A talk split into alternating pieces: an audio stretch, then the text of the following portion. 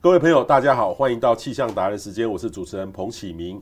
呃，最近呢有一个很热门的议题哦，全国都在谈哈，就是早教哈，早教何去何从哈？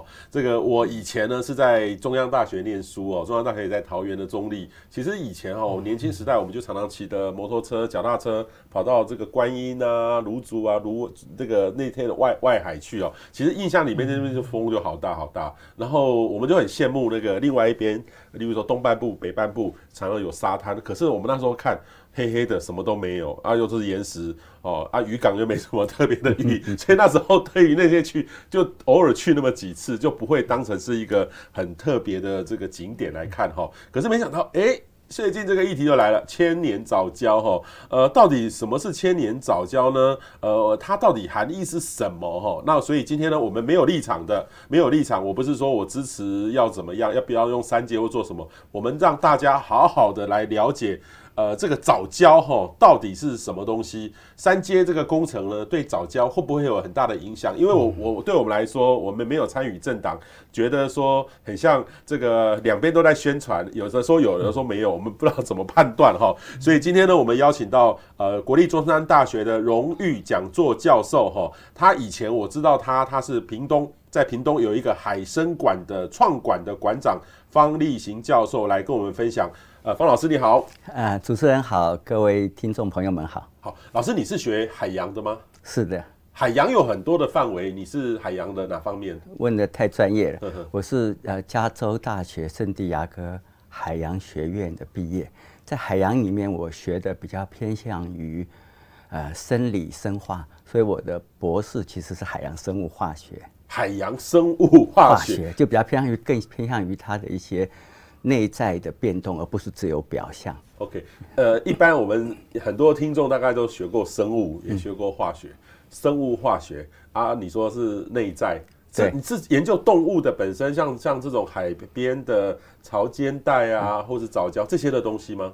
我其实没有特别研究藻礁，但是我做大数据分析，差不多在一九九零年以后哈，那因为我以前呃。呃，学校就念得不错，就是我以前是大同、建中、台大嘛，所以我的数理比较好，所以我呃做了一段，譬如做了二十年研究以后，那我发现你只看到太微小的东西或者单一的个体啊，你是看不到全貌的，所以差不多从一九九零年开始，那我只要做的相关的调查研究，我就会把数据都收集起来，所以我就开始投入了，现在很热门叫做大数据分析，但是事实上。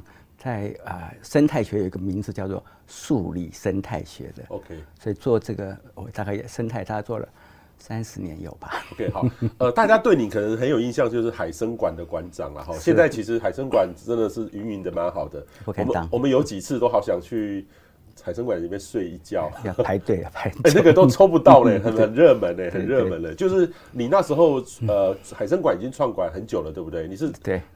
在当馆长当了多久时间？我到海参馆之前，我当筹备处主任，然后呃开馆以后，我又当了五年的馆长，就是把海参馆一馆、二馆、三馆两个研究所、一个实验站全部盖完以后，那第三馆开幕的三个月以后，我就辞职退休了。哦，OK OK，因为我并不是想要当馆长，我只是想要做这个。海参馆这件事情，呵呵呵，所以老师，你是后来就一直，你从这个美国回来之后就一直在南部中山大学吗？对，我从美国回来的时候是去中山大学的建校，呵呵，然后啊八年以后我就调到啊教育部任命我当海参馆的筹备处主任，然后我做了两年，两年以后觉得啊我两边都做的话，就脚踏两条船，其实不是合适的，呵呵，所以我大概可能是唯一学者辞掉。啊对，把学者辞掉，对，把把中山大学的教职辞掉，然后专心在车城待了十五年。十五年的车城，对，在车城呢，对，荒山野野地，还有两千七百个，后来挖出来有三千五百个坟墓，所以我其实，在那个坟墓堆里面，跟人还有跟神一起共处了十五年，所以。等于是说，从开始要盖，你就开始参与在这个里面，一路一路一路，让它现在的根基，现在的一草一木，你都有参与在那个里面。谢谢你讲一草一木，因为以前那个是违法渔温区。哦，所以那是鱼塭哦。对，所以刚刚填起来的时候，而且是咸水鱼塭，所以它真的是寸草不生，因为泡过海水嘛。所以我们最早那个地方是喷草籽让它长草，然后我们那时候种的树，呃，都不是都不是说什么什么园艺社买来的树，我们是真的从那个树苗哈，一边盖房子一边在平啊潮州吧，就培养那个树苗，所以台生馆那个地方。一草一木，这有时候是形容词，但是对台生馆来讲，你是讲的很准确的。好，老所以老师其实呃，今天访问为什么老师？老师本身就是这方面的专家，而且他可以从比较从海洋保育的观念哈来看这些问题哈。好，老师我们就直接哈切入这个藻礁哈。其实藻礁这个议题哈，到底是什么是藻礁？像我以前我们在当学生，我年轻的时候在看的时候。然后呃，看到就是我们台湾以前都是海岸边都是消波块嘛，就是消波块嘛，啊你也翻不过去，好像不让我们亲近海嘛，除了特定的呃这种海海水浴场之外，大概就是要碰到海吼。就会觉得从小到大都有一个危险性，顶多到那个河堤边，河堤下面就消坡块，那在下面呢，应我在想可能就黑黑的藻礁，我们都没有下去过啊，没想到呢沸沸扬扬的，然后有一天那个呃。我的女儿哦，她也去签署那个，就是去年的时候去签署这个公投。她回来跟我讲说，她去签署了。然后我就说，哎，为什么去签署？所以我后来才知道说，哦，那个是早教啦，哈，早教。后来我也看了看了不一样的这个他们的这个讨论哈，我也跟我女儿在辩论这些事情，就是说，好，如果它是真的是很很重要的，可是一点点破坏可不可以？但是我的女儿他们年轻的朋友就觉得不可以，不可以，这个是这个就是不能动，就是不能动。那我说，那可不可以？就我就跟他辩论，就很像是我们从小到大，我们跟老一辈的在辩论说生态跟环保、经济跟发展怎么平衡的这个问题哦，那蛮有意思的哦。当然我我没有去决定，帮我女儿去决定你你不可以不可以，因为那是她的她的事情，我必须尊重她。但是我好奇的就是说，保这个早教是真的是千年，是真的在全世界呃非常少有仅有的的这些东西吗？是早教真的是这个东西吗？好。我要回答你的问题之前，我要先跟你一样表明立场，就是我没有政党。好，OK。然后呃，我以前是非常激进的环保人士，在一九八零年代的时候，我是珊瑚礁学会的创会的理事长，我也是湿地保护联盟的。所以你保护珊瑚礁、保护湿地，这个都是没问题的。对对，但但是在那是在四十四十五年以前呢，哈，就很很多年了以前。然后我那个时候面临的问题就跟你女儿面临问题一样，就是那时候大家都要经济开发，那我要啊、呃、这个保护啊，可是，在经过这四十年来，台湾大概要保护环境的人已经变成一个主流的观念了，不然你女儿怎么可能不想不去把那个科学弄清楚就签署呢？对对对对对对。所以啊，所以啊，所以我今天能够就像您刚刚邀请我来一样，就是我希望能够从。事实面和科学面，来把这个事情尽量的讲的接近真实，而不是每个人去做调查，他都没有骗人啊，但他都是各说什么各话嘛，各各自去断章取义。但是断章取义这个也蛮重的啦，我是说 会选对自己有利的去驳斥另外一方。所以你讲的很有意思，就是啊。呃，在我进进入这个部分的时候，所以他所有的这个早教的资料没有一个是我自己做的，所以我其实是没有主观的。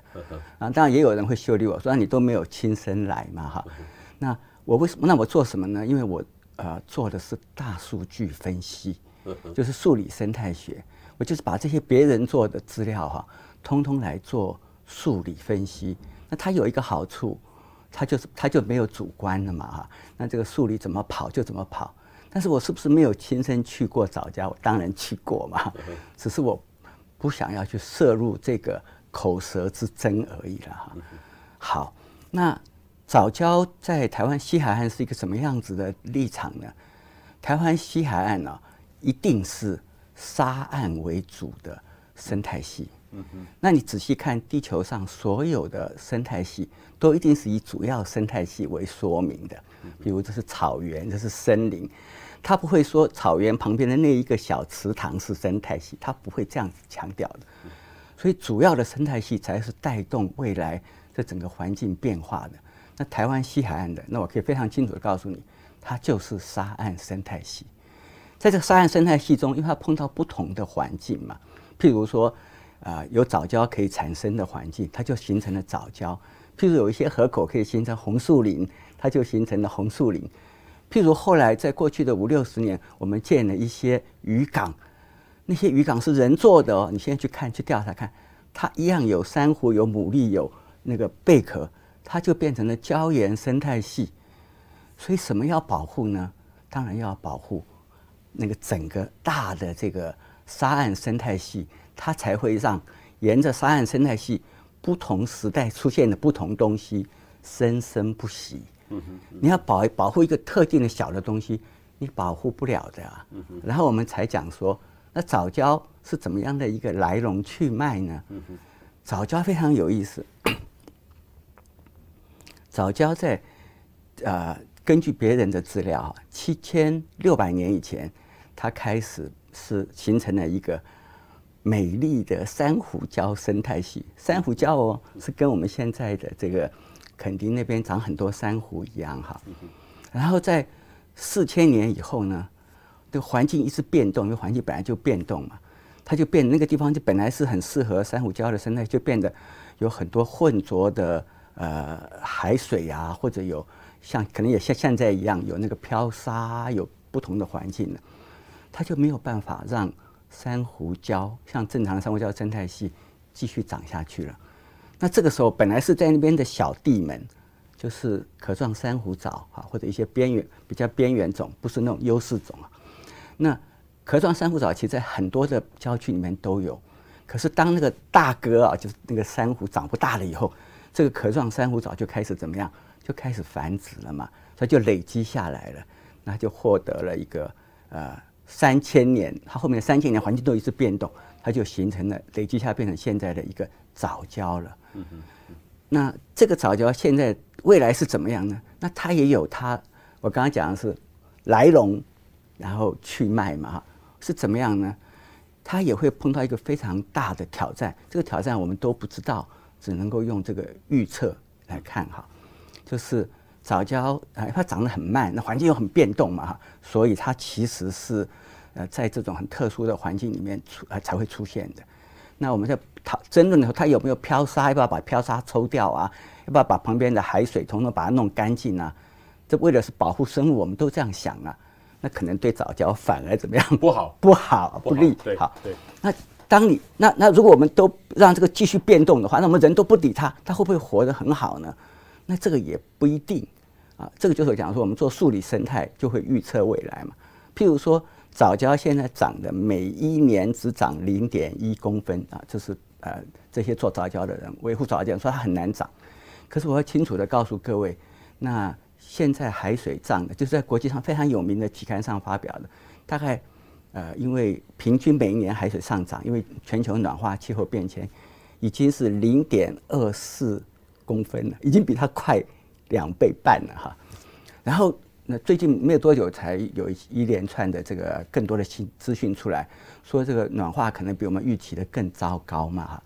所以预测哈，这也是论文报告出来了，未来的十年中啊，它的这个上涨速度会高三倍，triple。换句话，就大概会到零点八公分以上。如果水涨得这么快啊，那长零点一公分的藻礁会不会就淹死了呢？那这样说啊，不会啊，它就在水里面，不水下也有吗？不对呀、啊，为什么呢？因为我们这边的藻礁也是根据别人的资料，真是不好意思，我用的都是资料，但是就是因为这样，所以我真的没有主观的立场哈。所以在藻礁在六公尺到八公尺以下就没有活的藻礁了。那在十几公尺的，它就是已经是藻礁的胶体，它没有真的活的那个藻。就就表面，表面，表面而已。为什么呢？因为那个地方本来就是那个呃沙子很多，水很浑浊，所以光线透线很少嘛。所以那个水深的那个藻藻类就没有办法，就是这个藻礁就没有办法行光合作用，所以公尺以下都没有了。那如果水涨得那么快，它又涨不了那么快，那它最后的命运是怎么样呢？那你一定要维持这个变动的环境，不然就不适合它长了啊。所以，所以王老师，其实如果从气候变迁的角度我来看这个数字，现在假设假设我们现在全球暖化的速度哈，虽然我们巴黎气候协定。呃，这次 Glasgow 的协定我去了哈，那个虽然是要控制在一点五度 C，但是各个国家的政治的呃首长的政治宣言大概还是会上升到二点四度，甚至甚至有可能会到三度哈，因为实际上的作为，所以按照这样的情境，可能我们海平面上升可能会五十公分，五十公分至少至少五十公分，可能更高。那五十公分的话，那不是？我们不用三阶盖不盖不是问题了，就是说基本上上升五十公分，对于这个藻礁未来的发展，它撑不过这个全球暖化的速度哦。如果照这样您的判断的话，因为它它不是是一个潮间带吗？有时候涨潮的时候它就会被淹没淹盖过去，对不对？然后退潮的时候又会出来，是这样的吗？对，藻礁潮间带的那部分是是这样子的。当水继续，然后在潮亚潮带它涨不了多远，我们刚才已经讲过了。所以海水继续涨上去的话。现在的潮间带都变成什么 亚潮带了？亚潮带了，对呀、啊，所以它的命运其实是是也是操在我们手上。为什么？因为全球暖化才是这个元凶嘛。对。那我们真的应该做的，我觉得还是现在我实在就是全球的政府都在讲的啦。就是我实在不是特别想强调，因为那些政政客已经强调很多遍。我们真的应该是节能、减碳、绿能，它才是我们的。救早教的根本啊！对对对，可是这个早教是真的是全世界很少地方有这种东西吗？还是说很多几乎都都有？就有这么有这么少有吗？全世界就只有几个地方有吗？这个问题问得非常好。壳状珊瑚藻在全世界很多地方都有，就是形成藻礁的藻类哈，在全世界很多地方都有。在那个环境变得很烂的地方的时候，这些。本来被压着的这些生物哈，它就有机会形成一个比较特殊的群聚，譬如壳状珊瑚藻，譬如柴山多杯孔珊瑚，它在别的地方它其实不太容易存在嘛，对吧？因为它它有一个特别变动的环境，它就容易存在在这个藻礁。所以啊，这个生物其实到处都在散播，只是我们有没有适当的环境？那这个环境可不可以永远留下来呢？那我们刚才讲的非常清楚啊，自然界。本身就是一个变动的环境，我们人类的祸害好了，造成了变动更快。所以我们现在担心的并不是早教这个壳状珊瑚藻或者这些生物会不会死掉。你去看，从两千大概从两千零五年、两零六年以后，国际上很好的期刊，《自然》啊，《Nature》科学啊，《Science》这种期刊讲的，没有人在讲哪一个生物会死掉，它都是讲这一个生态系里面。百分之二十、三十、四十的生物会死掉，就是几百种、几千种。所以讲生态系不是讲某一件事情，因为你留住了那个东西，生态系变了，你也留不住啊。对对对对，哦，所以我这样就了解了。所以老师，这个早教这个东西，不全世界台湾这个桃园这一块不是。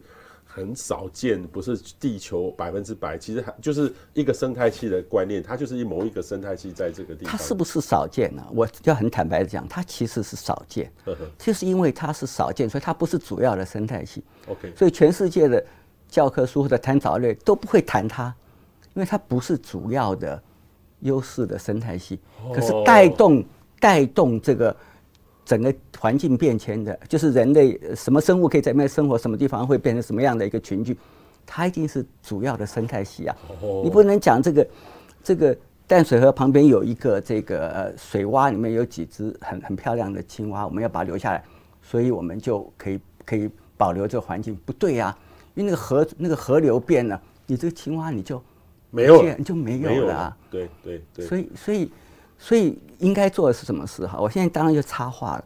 现在比较最新的，最新也差不多有十几年的观念，就是说，我们人类在为我们人类的未来在设想，譬如我们希望减碳，我们希望要有能源，譬如我们又希望要有经济发展的情况的时候，我们不要只想到我们的作为，不是只想到我怎么去做得更好，而是我们作为里面有一部分的这个这个费用是用来不是保护而已哦。是创造适合现在生物的环境，因为未来环境变过去以后，这些现在的生物，它就它也要演化到什么未来的环境。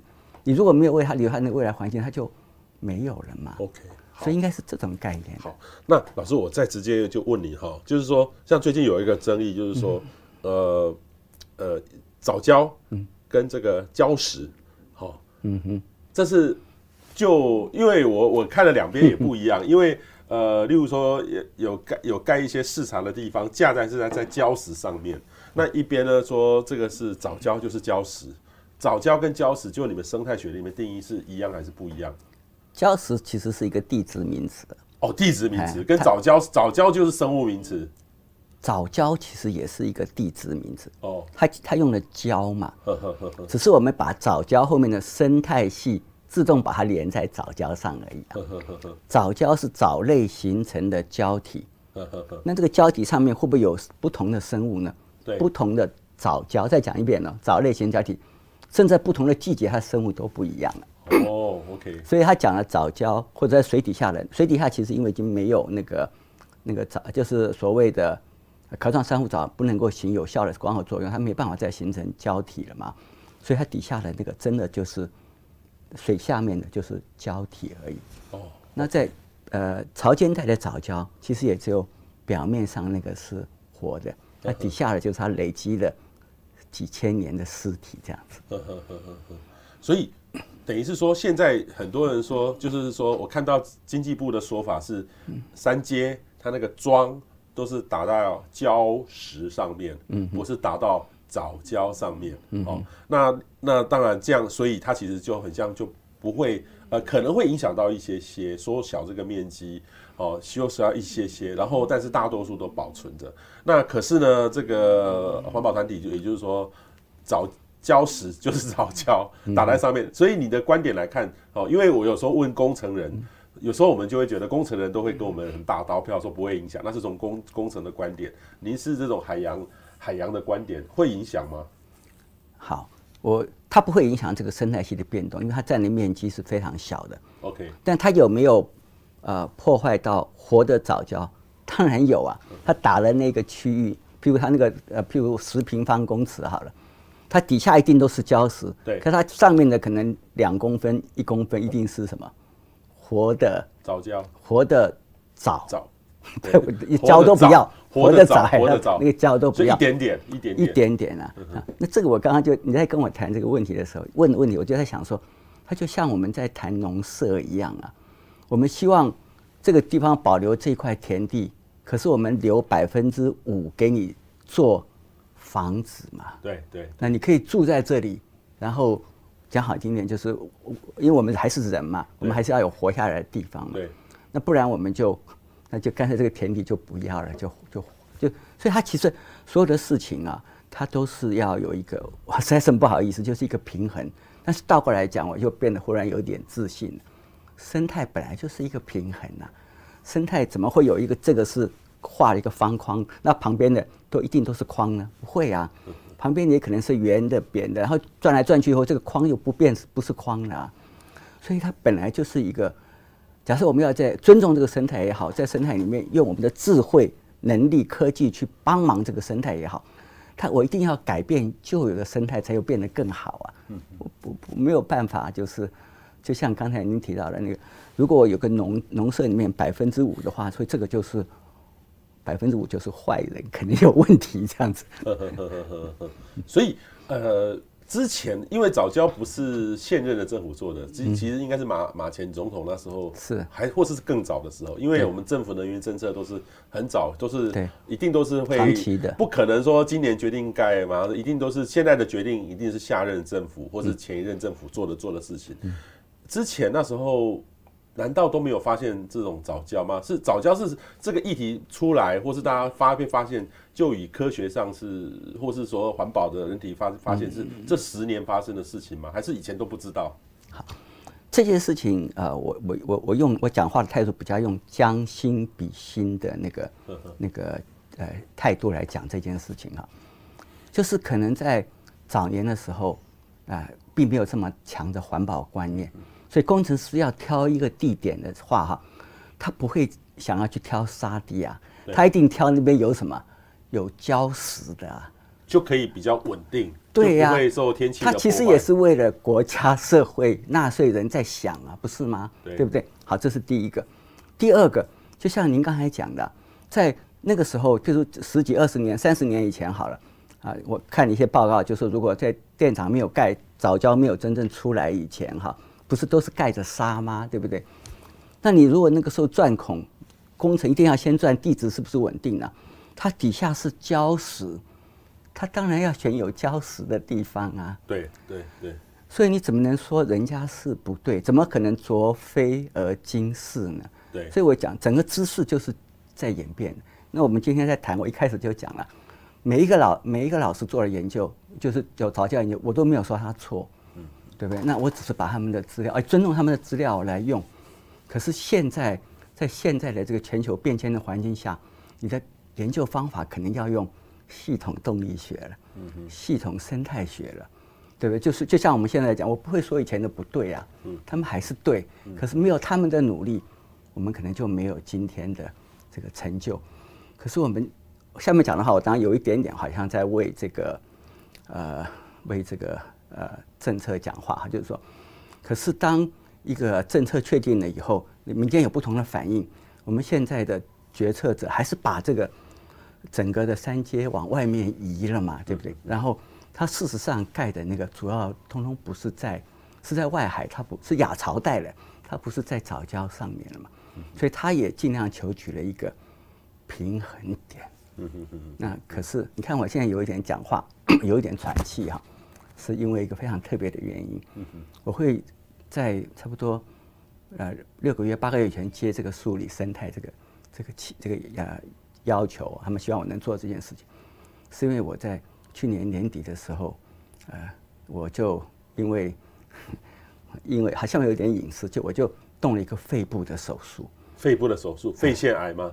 啊啊、是的，是的肺腺癌啊。对，老老师，你因为学者很多哈，年轻的时候都会抽很多烟。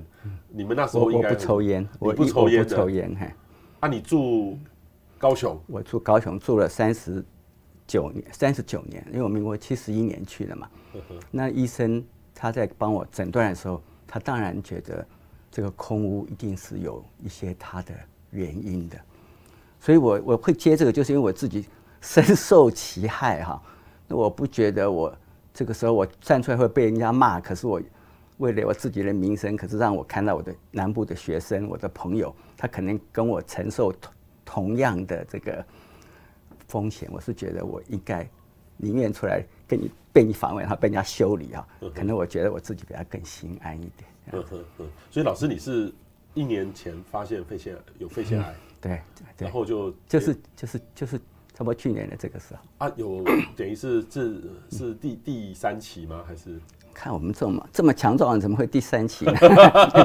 我我我们是早期的，早期的，所以我其实现在是呃非常的好哈，就是我非常幸幸运哈，但是有些后遗症，就是比如我呼吸就有点没有那么顺畅，但是我不需要啊化疗，也不需要这个呃其他的标靶什么处理，所以基本上我就是追踪，对对，但是还是一句话，就是将心比心的话啊，那我受的苦。那我们的同胞们或者我们的国民们，就未必一定要跟着来受嘛。对对，其实其实我们台湾以前哦，南部的空气污染，因为我们以前烧煤是主要大宗嘛，对，所以呃，以高雄来说的话，你看之前的数字，开始有的十几年前我开始量 PM 二点五的数字的话，其实都是五十几哎。五十几，就是说五十几是现在没有办法忍受的。可是那时候大家都觉得 好像也不怎么，反正就习惯了，很像就是看不到呃蓝蓝的天空，每天就是空气污染哈。对。但是我觉得后来慢慢大家有意识之后，其实这几年降得很快。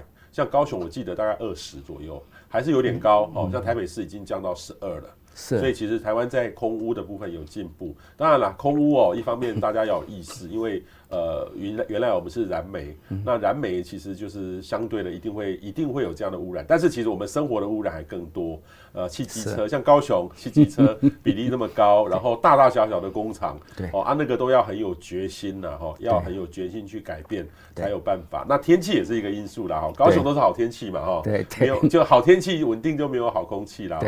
然后现在如果大家的政策是呃烧天然气，哈，烧天然气当然它的污染就不一样，它会比较，它会它至少没有。呃，直接 PM 二点五的污染，但是它有可能会衍生出臭氧的污染，嗯，哦，但是那个是未来的事情。呃，我因为我个人觉得这个呃天然气哦，它其实所有从排碳量它是比较减离减很多啦，但是也不是零。对。哦，但是现在呢，因为我们的各种的新的能源还没有出来，是的。我们未来要到走到近零，我们要很干净的话，一定要有新的工具。对。可是那个新的工具，现在人类的科技还没有出来，但是我很乐观了，我觉得十年后一定会出来。就很像十年前，我们哪知道 iPhone 会变这个样子？是，很像现在 iPhone 跟我们十几年前用的呃手机还要来得好用，速度还来得快，CPU 来得快。我哪知道台积电会变成这个样子，这么厉害？所以其实这个这个是一个演变的过程。那天然气呢，应该是一个过渡期，过渡期可能会陪伴我们走二十年左右的一个一个过程，不得不用，不得不用。但是未来我们，但是它至少比烧煤好了太多。所以老师，我可以理解你的那个担心呐，哈。所以基本上哈，这个呃，现在大家最大的关键是说哈，这个三阶如果是真的呃没有过的话，其实它当然就影响到要回到传统的去烧煤，这个可能是大多数不不是很乐见的啊。对净零减碳也有也有一些很大的这个影响了哈。但是问题是说，老师，这个你刚才有讲到说，呃。这个东西是一个生态系的观念，但是我也听到有也有一些环保团体说，里面就是有一些很特别的生物，全世界少有仅有的生物，然后如果弄了就没了，就没了。所以那个有时候心里面我也会挣扎了一下，说那些少有的动物，就很像说我们呃樱花钩吻龟哦这种少有的动物，当然那个是属于长期的这个影响，不见得是人类一个我们我们其实面对气候变迁哈，呃最大麻烦就是物种的灭绝。那个有时候我们小时候看到的东西，到现在都看不到了。好，这个早教在这块区域有没有灭生物灭绝的问题？好，这个这个问题也非常有意思哈。不过也可能就是呃呃，每个人在谈书的时候比较偏向于各自表述了。早教的生物怎么来的？你知道吗？非常有意思。早教的生物都来自于台湾呃西海岸的沿岸流的各种各样海洋生物的幼苗。它就。它流过早教的时候，就就就在那个地方等于啄苗嘛，也是它的机会，也是它的一个尝试。所以基本上在呃早教上会出现的生物哈，都是从别的地方过来的。那它自己没有原生种？我我读到的这个论文里面是没有原生种。哦。那有些藻类可能是新纪录种。可是新纪录不是，它是不是全世界第一？它只是在这个地方或者台湾第一次先怎么样记录到的？它可能在别的地方也很多。那为什么以前没有记录到呢？以前大家没有这么爱环境啊，对不对？他以前大家也没有这些花这么多的，有些学者去做这么小的东西，因为学者一般做都是做比较大的，呃，能够讲好听点，就是在呃大家都比较注意的那种生态系啊。现在藻礁是因为被人注意了，他才开始有人去看它，所以这个它其实是一个呃 一个呃结果了哈。但这个结果其实就讲说它是一个整个西海岸的那那个幼苗的附着，嗯，它有没有特殊的生态系？对，等于是说这个这个问题其实是等于是说。他老师刚才讲的哦，我在用我的语言观念，因为我不是生物的专长，就是说它就是一个很特殊的地方，它很多的孔径，所以各种哈，等于是附近临近海域的呃近岸的生物，它跑它会随着海流流浪流来流去，流来流去，流来流去，所有呃西西半部哈离它最近的都有可能会经过那个地方。对，所以它的生物在其他我们西半部也可能会可以看得到。对，如果对如果它有在适当的环境，它就会留下来。它不会，它如果没有适当环境，它是不是就就会完蛋了？它也不会，它海流不是只有在台湾流啊，所以台湾有很多的生物是来自于菲律宾啊，有些来自于日本啊，对不对？那我们用我们呃陆地上或者人的观念去，或者陆地上生物的观念去想海洋啊，就可能比较有一些局限。海洋其实更宽广。但是也不表示他不要保护啊，先讲清楚。所以，所以老师，我我们我当然我小我去过这几年，我比较没有去看过早教了哈。那我心里面想到比较美的就是那个呃台中的那个高美湿地了。是，他他那个感觉就跟，因为我相信很多的听众朋友、观众朋友也都没有去过，都是听别人讲，拍一些照片哈。对，那边的我我我印象对那边深刻是风大到不行啊，大概一年有半半年没不会去那个地方啦，哦，都不会去那个地方。夏天的话，那边也没有办法戏水嘛，哈，也没有像高美湿地有这么可以，我们可以亲近。其实高美湿地以前我们年轻的时候都是直接走进去呢，那现在是都开始有一个保护的方式，让我们站在上面，一定有破坏一点点，一定有破坏。我觉得那个还是有破坏，但是各位知道，在这种。我们要亲近这个海洋，亲近沙滩之前，亲近这个生态系之前，这个一定要有一点点的影响。所以你说高美湿地有没有破坏？也有破坏啊！光是那个走在上面那个东西啊，我们以前呢就直接走进去，甚至看到什么东西就偷偷带回去或做什么，但是我们都没有，但是就会觉得玩那些生物还蛮好玩的。我们都是这样在做。嗯，早教这块跟高美湿地感觉应该差异很多吧？其实没有差异很多啊。我现在讲的话很很好玩哈，没有？你知道高美湿地越来越陆化吗？啊，为什么？因为很简单啊，因为台湾的整个的地形就是南北的呃那个侵蚀的沙会往中部集中啊。哦，OK。所以所以高美湿地它就会越来越，它的面积就越来越大。它外面也会越来越大，它里面的部分原来你觉得也不，它就会被陆化，就会就就不再是湿地的形，它会变成。沙就变成那个沙地了，那这也是为什么台湾长得像个番薯啊，两头什么尖尖中间嘛。我们台湾以后经过时间够长的话，如果冰河期没有特别变化的时间，没有看哪哪个先到了，那台湾就会越中间越来越胖，上前后越来越小。这个就是自然律啊，什么告诉你什么样是会不动的呢？对不对？然后第二个事情就是你现在去享受高美湿地，其实是非常合理的事，可是用。更科学的方法去享受它，去不要用享受好了，去去欣赏它，会跟它共处。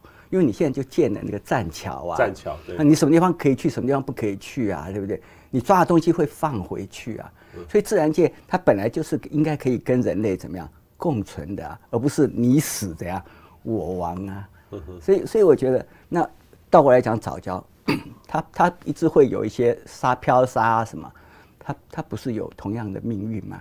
它海水涨得那么快，高美湿地比较不会因为海水涨太快而损失太快。为什么？因为它一直有积沙进去。可是藻礁摆明了就只能涨这么慢了，你要怎么办呢？那涨那个水淹到藻礁上面去的时候，那个那个那个坡浪下面的那个泥沙沉积就开始了。那藻礁要怎么活呢？所以老师你也不看好藻礁，纵使这个三阶它不盖。它未来的命运也是非常的坎坷喽。它倒不是坎坷，它是自然的变动。自然为什么有那么多新的物种出现，那么多旧的物种损失？以前的古时候的生物百分之九十五已经都都绝灭了啊，对不对？你看我们现在觉得世界上面还有很多的生物，那可是因为我们这些 实在不太好的人类，以前没有注意，现在了注意了，已经让这个所现在世界上所有的生物达到。地有地球以来这个生物的绝灭最快的速度，但是是不是就这个呢？我刚刚讲的非常清楚，你就这种就那种都没有用啊，因为系统怎么样已经变了。什么是变动系统主要原因？碳嘛，暖化嘛，比它还来得大，对嘛？所以所以政府它把在他需要做判断的时候，他呃找到这个平衡点，然后去保保住那个大的那个问要解决问题。然后让这个小的问题，其实现在已经在做。另外一批，现在大家都以为是在那边什么亲啊，什么什么被政府收买的学者哈，我不晓得我算不算，在开玩笑啊。就是说，就是亲这个就比较倾倾向于说我们呃早教可以在现在已经做了保护的情况之下开发的那个学者，某个程度上他们讲，他们就是在保护早教啊，对不对？他们现在有很多的，就是。啊，我我我我，因为我我真的没有特别去想这个问题。这个叫做是，呃，反三阶还是支持三呃？支持三阶的学者哈，他其实他其实因为政府已经提出了这个保护早教的各种各样的策略。那如果我没有记错的话，好像最近，啊啊，桃园桃园呃县政府和海洋大学还特别做了一个未来未来对这个藻礁有一些保育的方式的这样子的话。那就是我们尽我们的力量在做了，可是你要是不抓大的放小的哈，那你会被小的卡住，你反而因小怎样失大？嗯嗯，对，等于是空污的问题，呃，近邻碳排的问题，其实这都很重要。对，早教当然也很重要，但是有时候一定，我觉得有一点点优先顺序，或是说有一点取舍。但是我不是说舍掉早教，他没有舍，没有舍。可是刚刚老师提到，就是说他的确会遇到全球暖化、海海平面上升的问题。我们帮助他在在有更机更有机会去去面对全球暖化呢？对，可是。老师，你刚才说保护哈，现在等于是说，第一个保护，首先就要亲近它了哈。所以现在未来它有办法像高美湿地一样有一个栈桥这样我们去看吗？平常变成一个观光景点吗？你要问我的话，我当然觉得不适合，不适合。好，为什么呢？哈，因为现在很多人当然就是包括有一些在地的的一些呃的社区或者团环保团体说都可以去亲近藻礁，因为藻礁长得太慢了。一不小心就破坏了。对他，他他他的它，它跟那高美湿地那么快的那种生产力是完全不一样的。你走过去，你造成的破坏都比较大。早教的生物是不稳定的，因为早教的生物，刚刚讲说，它上面很多生物主要是来自于那个旁边的那个沿岸流带来的这些幼小流浪儿童嘛。然后，但是不小心又来了一次漂沙，一定会来的嘛。台风或者更大的东西，那这些生物就通通又被被冲走了，就不见了。那你你没有。稳定的环境，你去那边看就看不到这个东西。那前面在脸书上面说的很棒的，后面跑去看都说你在那边乱讲，他也没乱讲啊，这就是自然的。其实其实桃园的气候特性我还蛮清楚的，因为我在那边住很久。当如果遇到一些大的天灾，台风来或者做什么很严重的话，那个完全被。感觉是被刮了一遍，然后一堆漂流木在那个那个地方。然后当然了，有时候等到像这几年台风比较少，所以就会比较稳定一点点。哎，很多的生物就会骑到那个地方，就跟天气有关啦。对，遇到大的话，它完全被洗刷掉一片。海洋就是这个样子嘛。像像珊瑚礁，有时候台大的台风来，它也会被海底会被搅过，也会变得很浑浊嘛。它都是好天气稳定的时候，就会整个就会跑出来。对，所以大自然就生生不息了。对对对，但是珊瑚礁是相对长期稳定，比如说一年三百六十五天，那肯定有三百天是好日子，所以它会变变成那样子。早交不是啊，早交早交肯定三百六十五天有，大概有一百五十天就是生活很艰难那这样。对，所以所以老师其实另外一个呢，就是说呃珊瑚哈，早就是说呃在高雄的永安接收站，其实我有看到那个有些像台电，台电它有一些这个水哦。软软的水，它其实是帮助当地的渔民去养殖、消亡养殖这个鱼，而且我那个鱼都长得蛮好。冷水，冷水哦，冷水哦，冷水，就是说，等于是说，它的那个台电也有跟渔民有一些互惠，他们在创新。哦，这一次我我担，因为我担任那个一个评审，审到他们的东西，我说什么东西啊？没想到还蛮有创意的哈，那也帮助这个这个农民。没想到我们这个一个店，我们觉得它都是负面的，但是它其实是有把它正面的弄出来，去创造一些新的一个方式，跟在地的这个渔民一起合作了哈。那一般来说的话，这次有个说法就是，像高雄的永安接收站，其实本来是以前没有珊瑚的，但是现在永安接收站的海域出现很多的珊瑚，这是真的吗？因为我们我我并没有办法跑跑去永安去看，未来三阶的海域有没有可能会长出珊瑚？这个问题啊，我不知道你是不是问对人了，因为永安的珊瑚就是在差不多四十年前我我做的，你做的，因为我刚好在中山大学嘛，所以。那个时候建永安呃天然气接收站的时候，我就在那边帮忙做它的环境监测。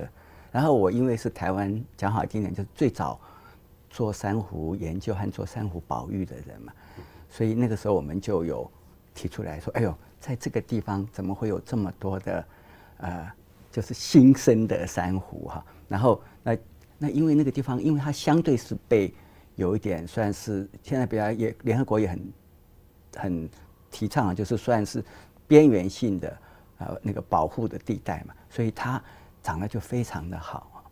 那呃永安会不会往这个这个地方走呢？哈，那照这个数理模式的分析的话，它的确有这种可能，因为外面外海的堤防，它不是在这个礁石上的，在外海的堤防，它其实会让这边的水相对比较平静。那呃。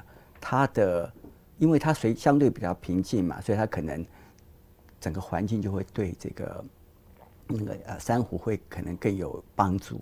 可是如果真的这种珊瑚拼命长了，像像那个呃野柳啊，或者金山啊，或者东北角那种珊瑚拼命长的话，那在桃园的藻礁就可能会被它上面有的一些现有的，譬如柴山多杯孔珊瑚，就会被这些外来的珊瑚啊、呃，不能用外来，因为早那个柴山多杯孔也是外来的嘛，就会被这种新来的珊瑚就会呃赶就不赶走，就是会竞争的会输掉了。那所以呃，我们到底是在做什么事情啊？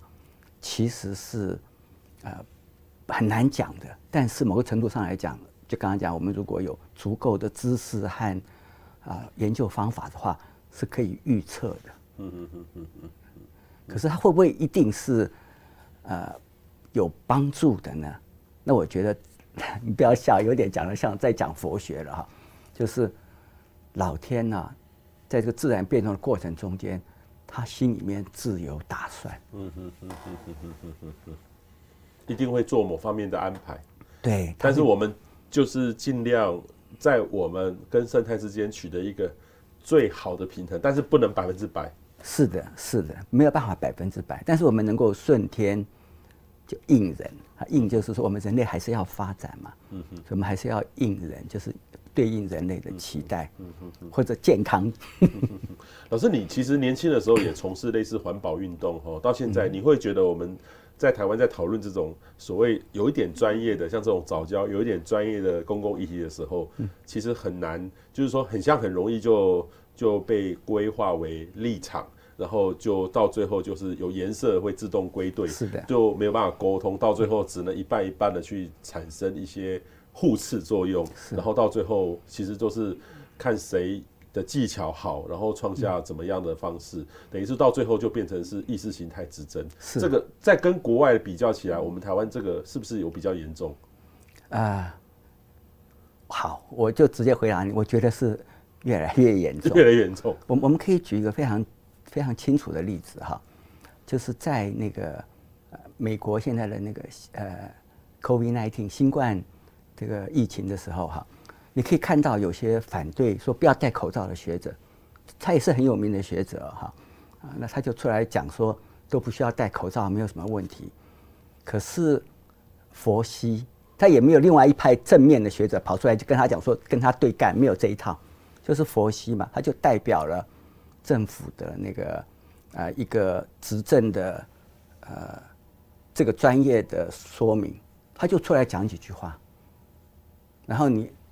听也可以，不听也可以，可是大家会信任佛系，对不对？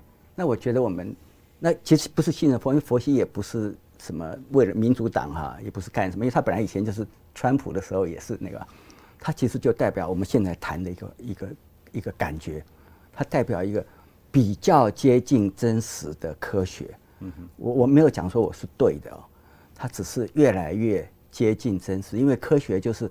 不断的去追求什么真相嘛，对不对？嗯嗯嗯。所以我觉得我们的确是需要像这样子的对话，当然也不知道有没有人要听。